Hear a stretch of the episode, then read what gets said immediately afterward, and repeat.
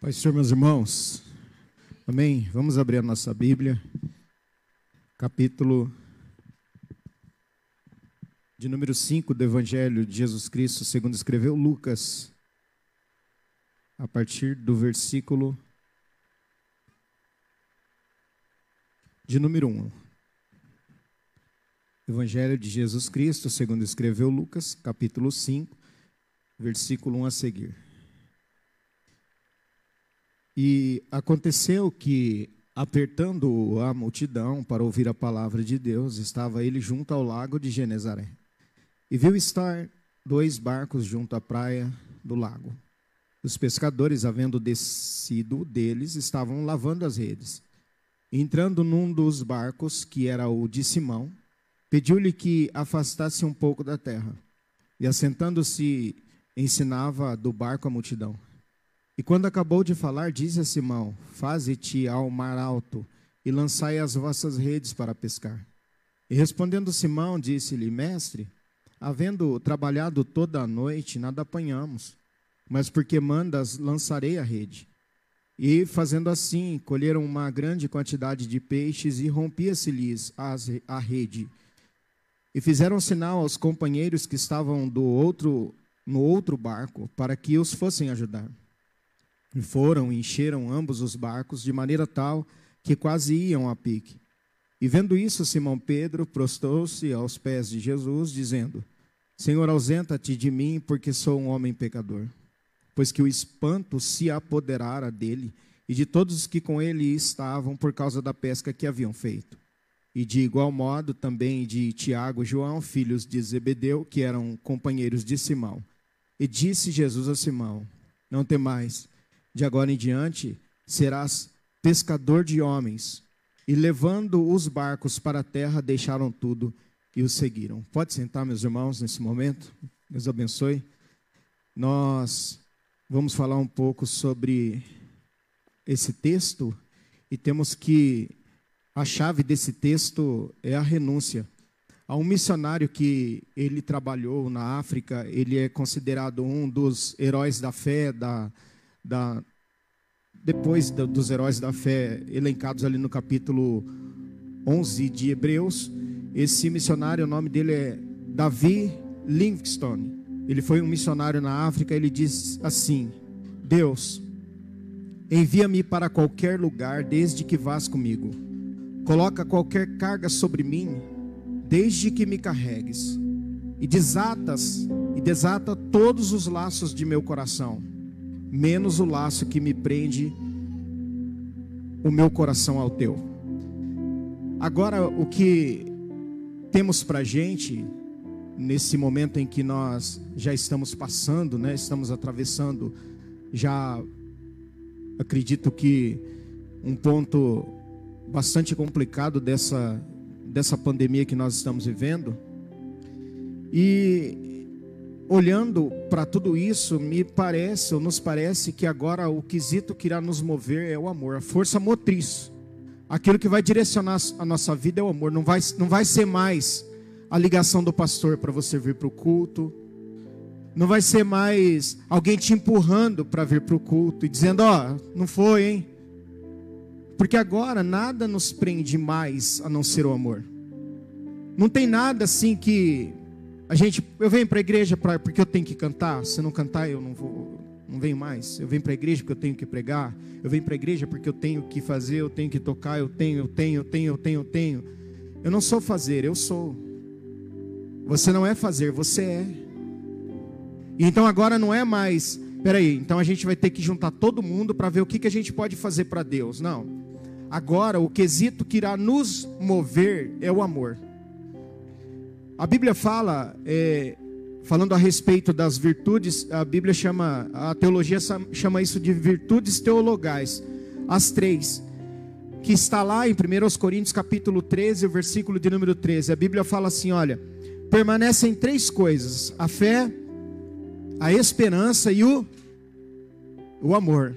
As três, mas a maior delas é o amor. Então, uma coisa é eu ser empregado de Deus.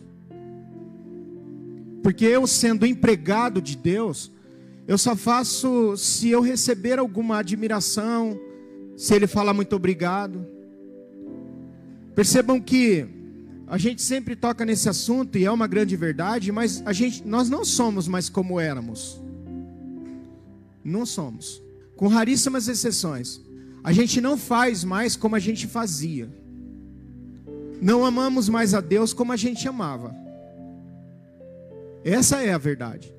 Então agora, o que resta para nós e o que na verdade sempre, o que move toda a teologia, desde o, da primeira aliança como agora na segunda, é o amor. Porque por amor Deus escolheu um homem. Na verdade, por amor Deus criou um homem. Por amor Deus escolhe um homem. Por amor Deus escolhe uma família. Por amor Deus escolhe uma nação. Pelo amor Deus escolhe o mundo. Então o que move a nossa vida é o amor de Deus. Então ninguém vem à igreja ou ninguém faz por um ato de obrigação de dever. Porque se você pega esse instrumento aqui e toca porque é uma obrigação, eu te faço uma recomendação. Ou você ora para que Deus mude o seu coração e você faça por amor, ou para. Se eu uso o microfone, uso esse púlpito, e eu falo assim: hoje é quarta-feira, meu Deus do céu, vou ter que pregar de novo. Celso, para. Vai fazer bico, vai arrumar um serviço, vai fazer uma, alguma outra coisa, dobrar a sua jornada de trabalho, vai fazer outra coisa, mas não vem com o negócio de pastorear, porque o, mov, o mover, o que move a nossa vida é amor. Ó, se for para vir para fazer assim, Celso, não, esquece. E quando esse escritor, ou quando esse herói da fé, ele diz assim: Olha, o senhor pode me levar para qualquer lugar desde que o senhor vá comigo. O senhor pode colocar qualquer carga sobre mim desde que me carregue. Senhor, desata todos os laços do meu coração, menos o laço que me prende o meu coração ao seu coração. A chave para esse texto que nós acabamos de fazer a leitura é a renúncia. Porque no capítulo 9 do Evangelho de Lucas, versículo 62, diz: Olha, ninguém que lança a mão do arado e olha para trás é apto para o reino de Deus. Jesus está dizendo assim: Olha, ninguém que coloca a mão no arado, porque se alguém, era, era bem simples, hoje talvez seja um pouco mais difícil de compreendermos isso, mas o arado, para eles ali era uma coisa normal, para aquela cultura. Se alguém colocar a mão no arado e olhar para trás, o arado ou ele emperra ou ele desvia. Porque ele vai enfiar na terra e o boi não vai conseguir puxá-lo. Ou se ele olhar para trás também, pode acontecer uma segunda coisa, esse arado pode perder a sua aquilo que é linear, ele começa a fazer curvas. Então o que Jesus está dizendo assim, ó, se você colocar a mão no arado e olhar para trás, você está desclassificado para estar no reino de Deus. É uma questão de, é uma questão de desclassificação. A W. Tozer disse que há uma doce teologia do coração, que só se aprende na escola da renúncia. Irmãos, ó, ninguém faz aqui, nenhum de nós, eu não faço aqui, porque eu não tinha uma, eu tinha uma coisa assim, não tinha mais nada de interessante para fazer. Então eu vou cantar porque eu não tenho nada para fazer. Sabe por que, que eu estou no culto hoje, pastor? Porque não tem nada de legal na televisão. Porque não tem nada de interessante para mim fazer num dia como hoje. Então eu vim para a igreja. Mas na verdade eu estou cumprindo um protocolo. E aí, irmãos, prestem atenção, por favor. Jesus, ele falando sobre Isaías capítulo de número 23, versículo 13, mas em Mateus capítulo 15, versículo 8, ele fala assim: Esse povo, esse povo, eles me honram com os lábios, mas o seu coração está longe de mim. Então eles amavam, diziam que amavam a Deus somente com os lábios. Irmãos, olha aqui, ó, presta atenção: quem ama, faz. Quem ama faz. Não precisa de pedir para uma mãe para ela dar um beijo no filho, para ela dar um abraço, pegar o pequenininho e amassar ele assim no colo com força, porque ela ama. A maior atitude de amor que nós podemos demonstrar é quando a gente faz alguma coisa. É quando alguém me entrega alguma coisa, ou não me entrega, mas eu faço por, porque eu fui chamado. Até falei esses dias num pequeno vídeo sobre o ser chamado e o ser voluntário. Eu venho, eu venho cantar, mas só se alguém me chamar. Eu quero, eu gosto muito de cantar, mas se não me chamar, eu não vou. Isso não é amor. É qualquer coisa. É chantagem. É troca. É querer alguma coisa em troca. Isso não é amor. Amor, amar a Deus, que na verdade, a lei se resume em dois mandamentos: amar a Deus e amar ao próximo. E esse amar a Deus é amar, amar a Deus sobre todas as coisas. Significa que, porque o, essa, o amor ele é tão grande, o amor de Deus, que a Bíblia diz que nós só amamos a Deus porque Ele Ó, você e eu não somos aqui a última bolacha do pacote, esquece. Esquece. Nós aqui nessa noite, você que está aí, nós não somos os queridinhos de Deus. Nós só estamos aqui nessa noite.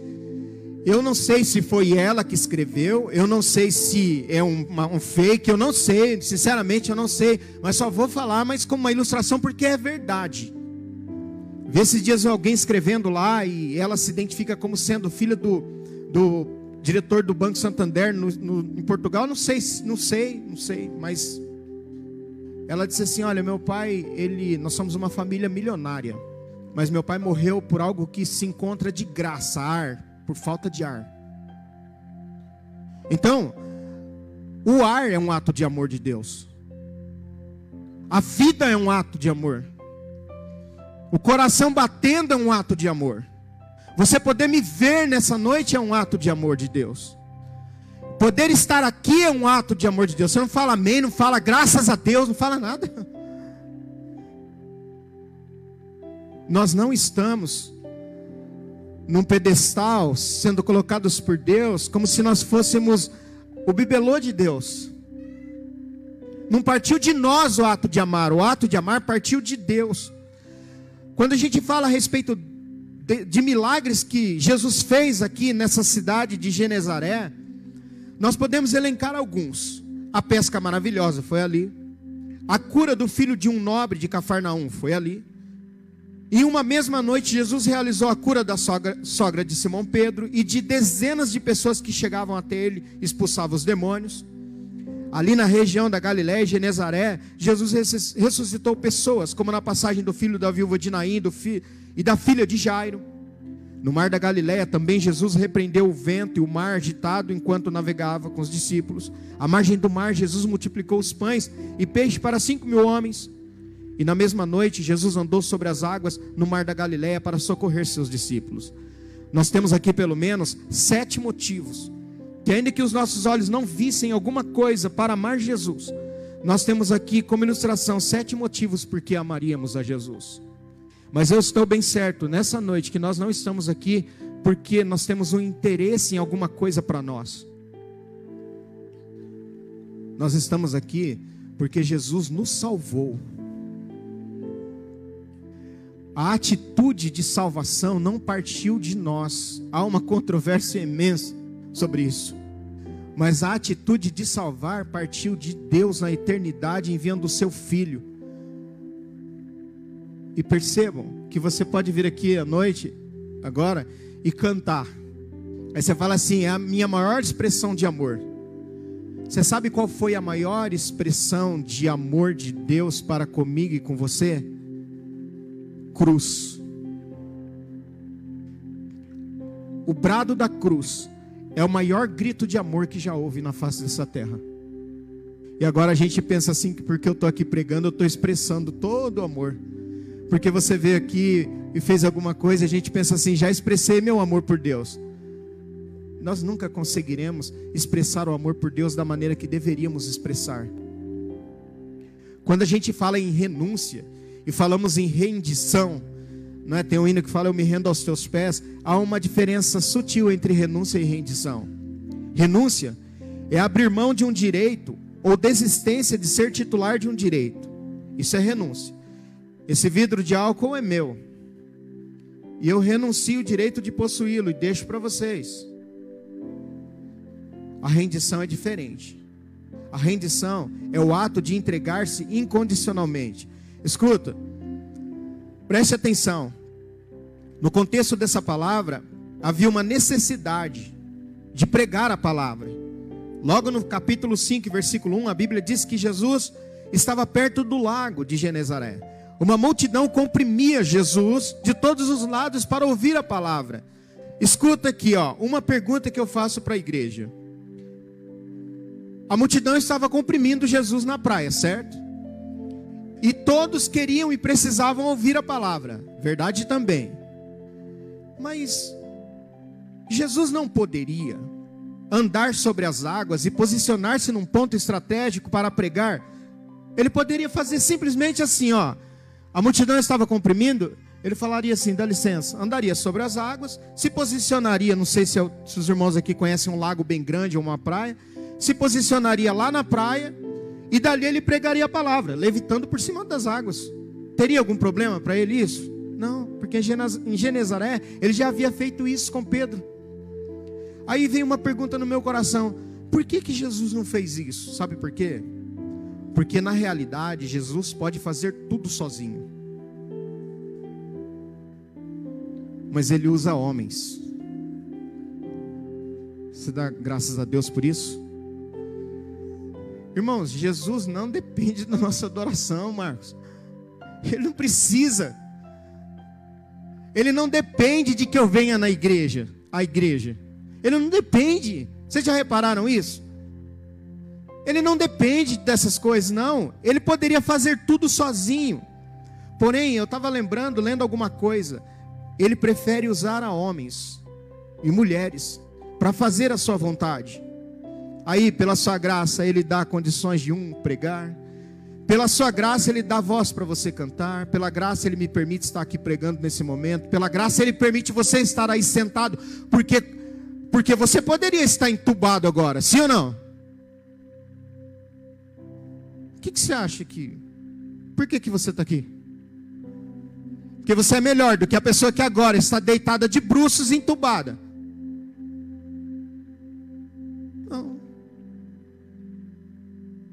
Mas Deus, Ele investiu naquilo que era improvável. Investiu em Noé, investiu em Moisés, insistiu com Moisés, insistiu com Jeremias, purificou Isaías, deu outra chance a Ezequias, poupou Daniel e seus amigos, usou a vida de Neemias, Esdras e Zorobabel, cuidou de Jó, escolheu a jovem Maria e José para serem pai de Jesus chamou os seus doze, investiu neles, precisou até de mim e de você. Fala para mim uma característica sua que te daria créditos para ser chamado por Jesus. Fala assim: Eu sou legal. Acho que Jesus me chamou porque eu sou legal. Vocês não veem como eu sou legal? Todo mundo sabe que eu sou muito legal, sou muito engraçado, então por isso que Jesus me chamou. Não, Jesus me chamou porque a minha voz, minha voz, olha, aveludada, iria, iria ser difícil arrumar outra voz igual a minha para poder cantar. Jesus me chamou pela minha inteligência. Nós, vocês não sabem como é que eu sou inteligente. Jesus me chamou porque talvez você pense porque eu sou, você é bonita, porque você é bonito. Ora, irmãos. Ele chamou porque ele é Deus.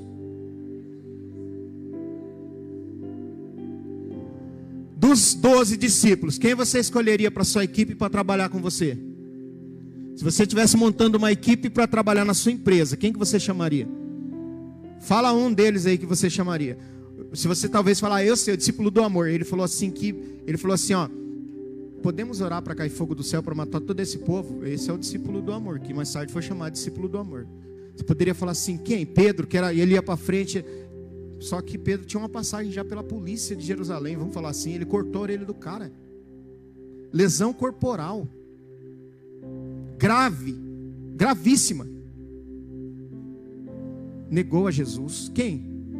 Agora identifica uma característica sua que te dá habilitação suficiente ou aptidão suficiente para Jesus te amar. Por que, que Jesus ama você? Por que, que Jesus me ama? Que, que agora eu não estou entubado? Por que, que agora eu não estou tomando 2, 3 litros de oxigênio por dia? Por quê? Por quê? Irmãos, é difícil a gente entender, sabe o que na, na palavra de Deus, quando a gente vai estudando. E talvez essa seja a maior dificuldade de você conseguir passar isso para uma turma que está fazendo, por exemplo, teologia. E para qualquer cristão, é crer na soberania de Deus. E sabe o que é soberania? É estar sobre tudo e todos. Então, Deus ele pode matar, mas ele pode dar vida. Deus ele pode te prolongar a vida, como ele pode tirar essa noite. Deus ele pode permitir que alguém seja hospitalizado e que alguém não seja. Pastor, mas por quê? Porque ele é soberano. E ele é Deus. E por que que você está aqui hoje então? Porque ele é Deus. E por que que você tem uma casa? Porque ele é Deus. Pastor, por que então que eu fui salvo e eu estou aqui assim alegre com o meu coração? Porque ele é Deus. Ele é soberano, está sobre tudo. Jesus tinha necessidade nesse texto e viu a oportunidade. Ele viu à beira do barco, do lago, dois barcos, deixados ali pelos pescadores que estavam lavando as suas redes. Jesus entra no barco de Simão Imagina eles pescando a noite toda, lavando as redes, não pegaram nada. Jesus entra no barco e fala assim: escuta, afasta um pouco da praia, afasta. Imagina a cabeça de Simão. Aí eu faço uma outra pergunta. Escuta, não seria mais uma incoerência chamar quem está cansado lavando as redes para trabalhar de novo? Não uma incoerência? Não seria mais fácil? Escuta, é, sai canseira. Saiu. Jesus olha para Pedro e fala assim: Pedro, junta o pessoal aí, faça um pouco mais longe da praia, que eu preciso ensinar o povo. Na verdade, ele, ele nem fala que precisava ensinar. Escuta que Deus sussurra em nossos ouvidos por meio de nosso prazer. Fala-nos mediante nossa consciência mas clama em alta voz por intermédio de nossa dor. Este é seu megafone para despertar o homem surdo. C.S. Lewis disse isso. Pedro cansado, lavando as redes, Jesus fala assim: volta, Pedro. Nem pergunta nada se ele está cansado. Jesus viu-os lavando as redes e, portanto, sabia que a pesca havia acabado, mas ele dá uma ordem. Quando acabou de falar, disse a Simão: Faze-te mar alto, vai só que aí é uma, uma coisa estranha que acontece. Jesus não se posiciona no barco e volta a falar. Ele vai fala para Pedro assim: vai para o mar alto. Quando Pedro chega no mar alto com os discípulos, ele fala assim: agora lança as redes. Irmão, ó, tá, olha, presta atenção no texto. Você sabe o que é ficar a noite inteira acordado? Ou dormir picado? está aprendendo que é dormir picado. Já fiz, rapaz, já fiz isso bastante, hein? Dormir picado, duas horas você fica acordado, duas horas você. Aí você, a hora que você pensa que você pega no sono, deu hora, rápido, rápido, vai para o seu posto. Os discípulos estavam cansados a noite inteira, porque eles jogavam a rede. Puxa a rede, uf, nada. Joga de novo, nada. Quando vai, você trabalha à noite, eu não sei quantos dos irmãos já trabalharam à noite, mas quando você trabalha à noite, para mim o pior horário era, era aquele entre duas horas da manhã e quatro da manhã. E aí, você passou aquele horário, você tomou café e tal. Quando está amanhecendo o dia, aí o sol bate assim, você está cansado, o sol bate no teu olho, você fala, que vontade, eu preciso chegar em casa, preciso dormir, meu Deus, não estou aguentando mais, a cabeça embaralha. Agora imagina, Jesus entra no barco e fala para eles assim, ó, joga a rede. Escuta que a estrada do compromisso de fé é pavimentada com a renúncia pessoal e com o negar-se a si mesmo. Deixamos de ser o centro da vida, Deus é a nova referência. Não era de se estranhar a atitude de Pedro, pois era um pescador experiente de mar, ele entendia. Pedro olha para Jesus e fala assim: Senhor, a gente trabalhou a noite toda, nada apanhamos, mas sobre a tua palavra lançarei a rede. Para aqueles que se propõem a fazer a vontade de Deus, passarão por momentos de contrassensos, em que não entenderá nem a si mesmo. Você vai dobrar o seu joelho e vai falar assim: Eu não estou entendendo nem minha vida mais. Eu não sei mais nem o que eu faço. Qual vai ser o próximo passo? Alguém olha para você e fala assim: Mas o que, que você vai fazer? Ah, vou orar. Qual vai ser o próximo passo que você vai dar? Não sei. A estrada da fé, ela é pavimentada com a renúncia. De você não saber, você dá o passo. A fé é você dá o passo e depois acontece. Eu dou o passo e depois acontece. Por que, que Pedro fala isso? Pedro fala isso porque o melhor horário para pescar na praia, geralmente o recomendável, é praticar a pesca sempre ao amanhecer, por ser um momento em que o mar está calmo, o sol ameno, a brisa, a brisa sempre calma, o que chamamos de terral. Existem muitas iscas que foram trazidas pela maré e que podem ser utilizadas. Então, de manhã é bom pescar ali na região da praia. É, tem um na praia tem um um bichinho que o pessoal tira com um cano assim, eles enfiam o cano e puxa, ele chama corrupto. Não sei se vocês já viram. Quem já viu? Ah, viram. Então o corrupto, o pessoal puxa ele assim, com o cano, coisa assim, o cano, e ele vai juntando aquilo. Naquele momento eles usam aquele corrupto para ir, ir pescar no mar. De manhã é bom pescar na região da praia. Só que Jesus faz o inverso. Jesus fala assim: agora de manhã vocês vão pescar no mar.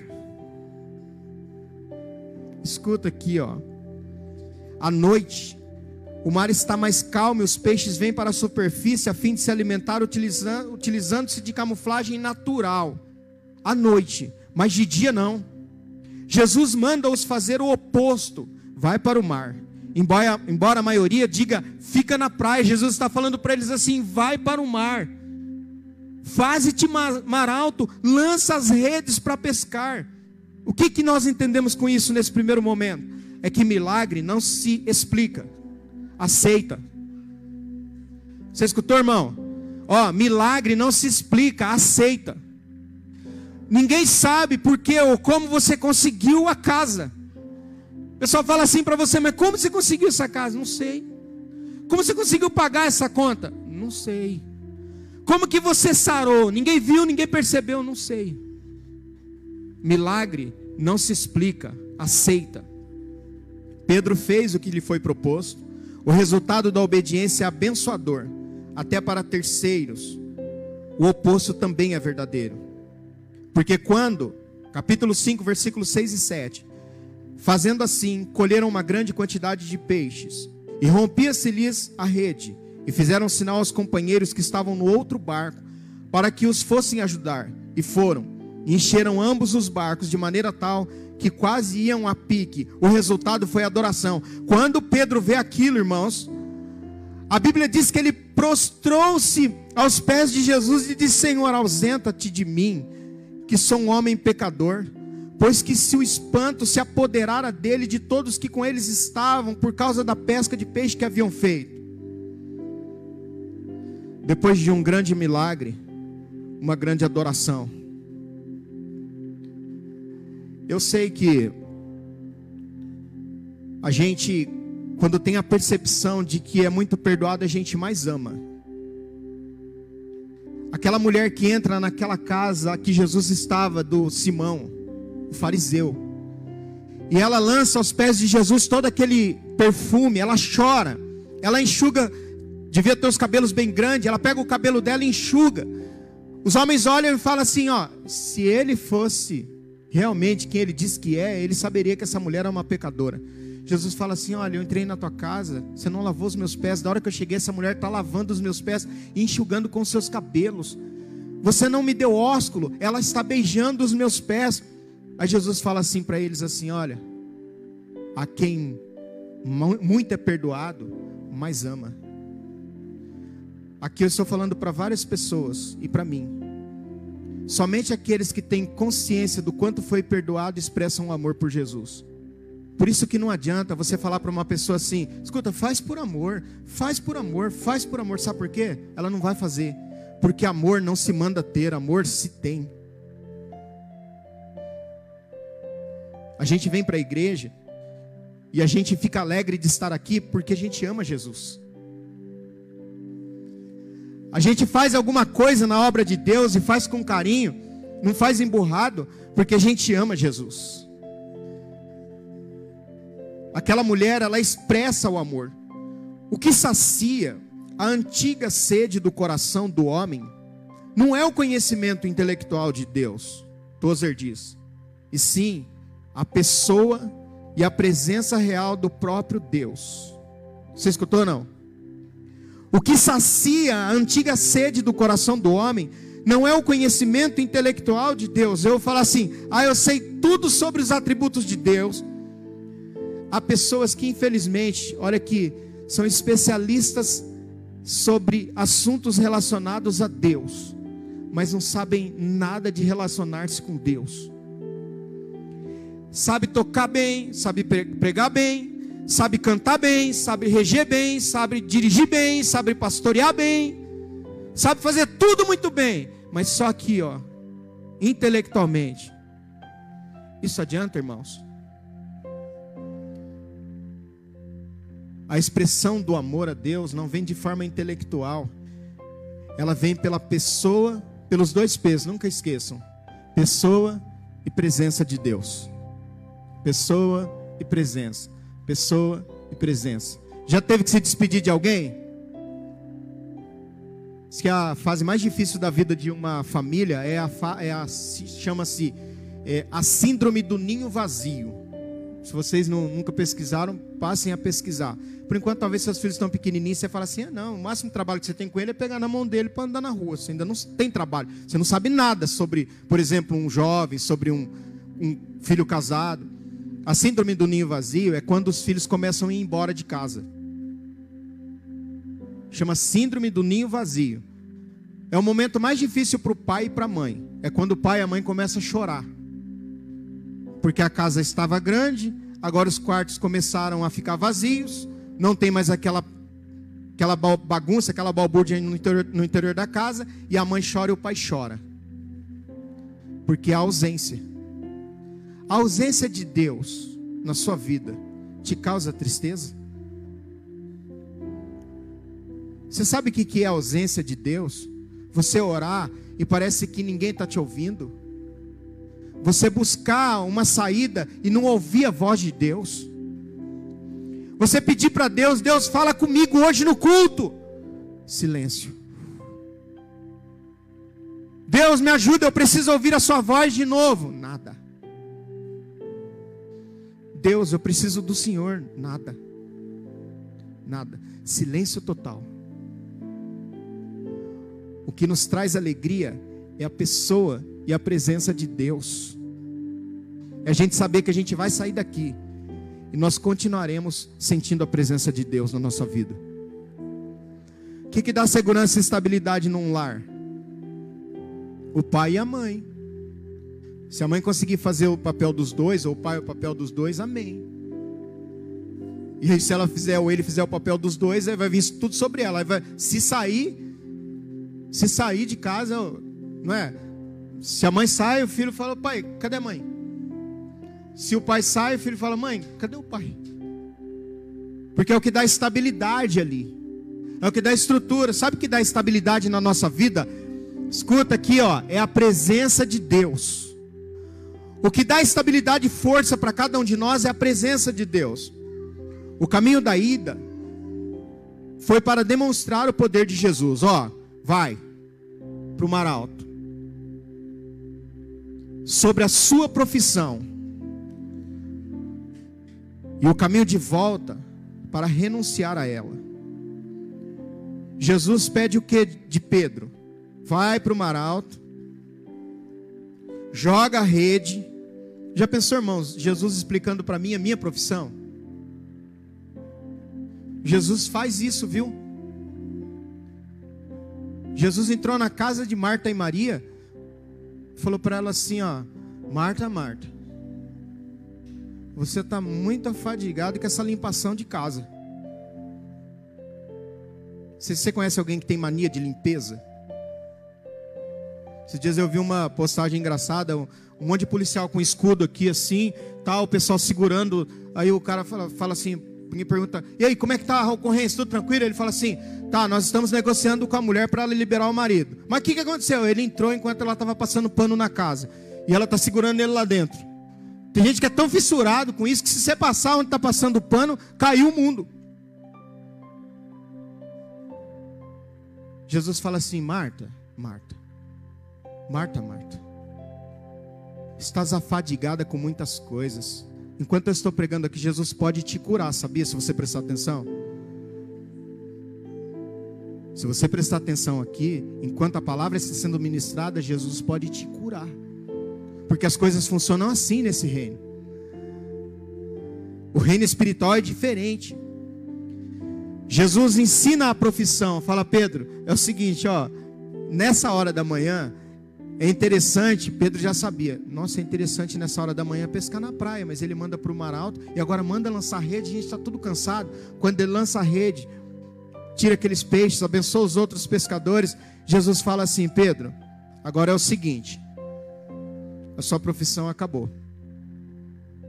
Pode vender esse barco, porque de agora em diante você será pescador de homem. Nem tudo são flores na estrada da renúncia. Nem tudo. Porque Pedro nega Jesus.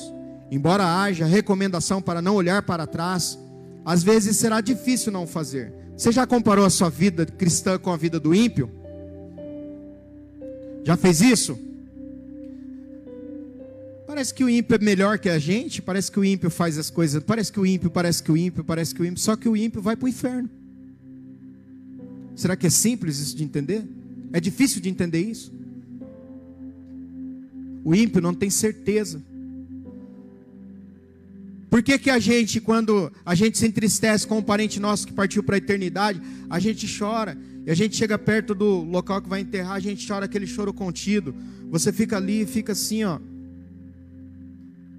chorando, chorando, não querendo pular dentro da sepultura junto, não. Você fica ali, ó, chora, chora. Sabe por quê? Porque dentro de você aquilo não terminou. É um até daqui a pouco. Daqui a pouco a gente vai estar junto de novo. Daqui a pouco a gente se vê um até logo. Porque nós temos uma convicção dentro de nós. Agora presta atenção. Embora haja recomendação para não olhar para trás, às vezes será difícil não fazer. Porque depois da morte de Jesus, olha o que, que Pedro fala. João 21 e 3. Jesus havia morrido. Eles não sabiam da ressurreição de Jesus. Pedro fala assim, ó. Vou, o que, que ele vai fazer? Vou pescar. Disseram eles também: Nós vamos contigo. Mas o que Jesus falou? Você não é mais pescador de peixes, você é pescador de homem. Já teve vontade de voltar atrás, irmão? Teve vontade de, de fazer aquelas coisas do seu passado? Já passou pela sua cabeça que é melhor não ser cristão do que ser cristão? Colocar defeitos na igreja, justificando, ah, mas a igreja tem isso, a igreja tem aquilo. Pedro pensa em voltar. Pedro mudou de ideia, Jesus não. Porque quando Pedro pensa nisso, Jesus aparece na praia de novo capítulo 21 do Evangelho de João, versículos 4 ao 6. Sendo já amanhã, parece que Jesus gosta de se apresentar de manhã, né, irmãos? Jesus se apresentou na praia, mas os discípulos não conheceram que era Jesus. Disse-lhe, pois, Jesus. Agora é outra coisa. Pedro voltou a pescar e Jesus falou para ele que não era para pescar. Jesus está na praia de novo. Irmãos, o mar é perigoso. O mar é perigoso. Para quem nunca foi no mar, o mar ele é perigoso. Jesus se coloca na praia e os discípulos, você não consegue gritar e a pessoa que está lá no mar lá escutar você. O salva-vidas ele fica com aquele pé de pato lá, quando alguém vai se afogar, ele coloca o pé de pato assim e assovia assim. Aí a pessoa para assovir longe, Jesus grita e fala assim: Filhos! Quando Pedro olha, Jesus fala assim: Tem alguma coisa para comer? Responderam-lhe: Não! Jesus fala assim: lança a rede para o lado direito do barco, e achareis. Eles lançam a rede de novo pelo lado direito do barco, e eles puxam aquela multidão de peixes. Pedro olha e fala assim: o discípulo a quem Jesus amava fala para Pedro assim, eu vou parafrasear. Sabe quem que está lá na praia gritando a gente? João vira para Pedro e fala: Sabe quem está lá na praia gritando a gente? Não, quem? É o Senhor.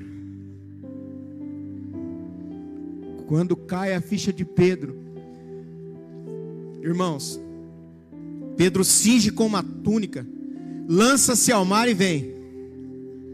Ó, é assim, ó, a correnteza ela vem, ela quebra e ela volta.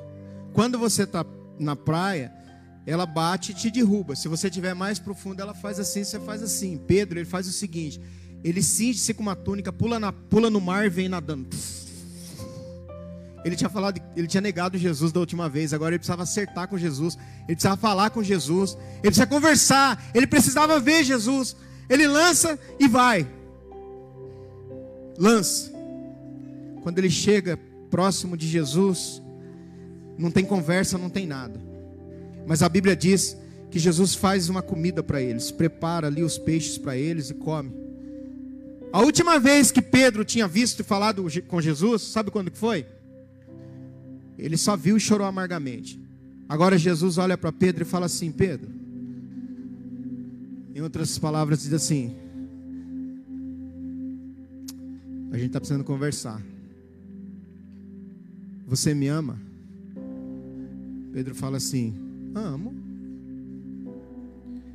Jesus fala assim de novo: Pedro, você me ama? Pedro, amo. Há uma tradução que diz que Pedro está, Jesus está falando, Pedro, você me ama, e Pedro está falando assim, eu gosto. Você me ama, eu gosto. Aí pela terceira vez Jesus fala para ele assim, ó, você me ama? Ele fala assim: O Senhor sabe de tudo. O Senhor sabe que eu te amo. Eu acredito que nessa hora, eu, pensamento meu, Pedro já está chorando, dizendo assim: É, eu lembro, foi aquele dia que eu falei que não ia te negar. Aí o Senhor estava sendo levado para ser preso, e eu olhei, o Senhor olhou para mim, o seu olhar foi tão penetrante que eu chorei amargamente. O Senhor não sabe, não tem noção do quanto eu chorei, mas eu te amo. Eu te amo. Aí Jesus dá um veredito para Pedro e fala assim: Pedro, vai chegar um dia na sua vida em que você não vai fazer mais o que você quer. E você vai ser levado para lugares que você não vai querer. Sabe que, que, o que significa isso? Significa assim, ó. Que quando a gente se entrega a Jesus, não é mais o que eu quero. Não é mais o que você quer você já se pegou assim no meio do nada, falando assim, ó, Deus, o que que eu faço? Deus, tenha misericórdia. Alguém vai falar assim, ó, mas o que que aconteceu? Você pedindo uma direção. Não é mais você agora. Não é mais o Celso agora. É Deus. Quem governa a minha vida agora não sou eu mais. Não é você mais é Deus. E depender de Deus é muito melhor que depender de homem. Porque homem fala que vai fazer e não faz. Homem fala, não estranhe, irmãos. Não estranhe. Vai ter dia na sua vida, e se é que já não está, já teve ou está tendo, haverão dias em que você vai se sentir a pessoa mais sozinha do mundo a pessoa mais solitária do mundo. Nem seus filhos, ninguém. Ninguém vai te socorrer. Sabe por quê? Porque Deus vai estar querendo nesses dias mostrar a você o quanto eu e você dependemos dele. É isso. E só dele. Me lembro de uma vez que eu estava pensando em confiar tanto no homem, que aí me veio capítulo Salmo 118, acho que é o verso 8. Se puder, vou terminar com isso aqui. Abre aí, Ronan. 118, verso 8. Se não for, é isso aí. É difícil entender isso, irmão? É difícil? É melhor confiar no Senhor do que confiar. Eu sei que nós não podemos lotar a igreja, mas você acha que uma pessoa que um, dia de hoje faz a escolha por outro lugar que não estar aqui, é lógico que com as devidas justificativas, ela está demonstrando que ama Jesus? Porque quem ama, faz.